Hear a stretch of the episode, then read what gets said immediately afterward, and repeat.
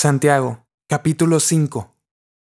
Ahora escuchen, ustedes los ricos, lloren a gritos por las calamidades que se les vienen encima. Se ha podrido su riqueza y sus ropas están comidas por la polilla. Se han oxidado su oro y su plata. Ese óxido dará testimonio contra ustedes y consumirá como fuego sus cuerpos. Han amontonado riquezas y eso que estamos en los últimos tiempos. Oigan cómo clama contra ustedes el salario no pagado a los obreros que les trabajaron sus campos. El clamor de esos trabajadores ha llegado a oídos del Señor Todopoderoso. Ustedes han llevado en este mundo una vida de lujo y de placer desenfrenado. Lo que han hecho es engordar para el día de la matanza. Han condenado y matado al justo sin que Él les ofreciera resistencia.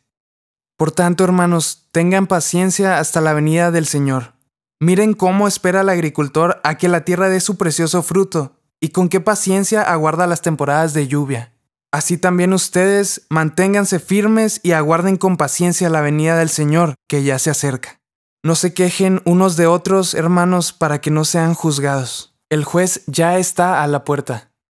Hermanos, tomen como ejemplo de sufrimiento y de paciencia a los profetas que hablaron en el nombre del Señor. En verdad, consideramos dichosos a los que perseveraron. Ustedes han oído hablar de la perseverancia de Job y han visto lo que al final le dio el Señor. Es que el Señor es muy compasivo y misericordioso.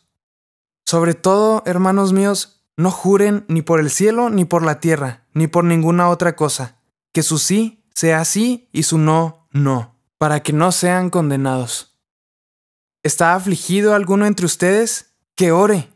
¿Está alguno de buen ánimo? Que cante alabanzas. ¿Está enfermo alguno de ustedes? Haga llamar a los ancianos de la iglesia para que oren por él y lo unjan con aceite en el nombre del Señor. La oración de fe sanará al enfermo y el Señor lo levantará. Y, si ha pecado, su pecado se le perdonará. Por eso, confiésense unos a otros sus pecados y oren unos por otros para que sean sanados. La oración del justo es poderosa y eficaz. Elías era un hombre con debilidades como las nuestras. Con fervor oró que no lloviera y no llovió sobre la tierra durante tres años y medio. Volvió a orar, y el cielo dio su lluvia y la tierra produjo sus frutos. Hermanos míos, si alguno de ustedes se extravía de la verdad y otro lo hace volver a ella, recuerden que quien hace volver a un pecador de su extravío lo salvará de la muerte y cubrirá muchísimos pecados.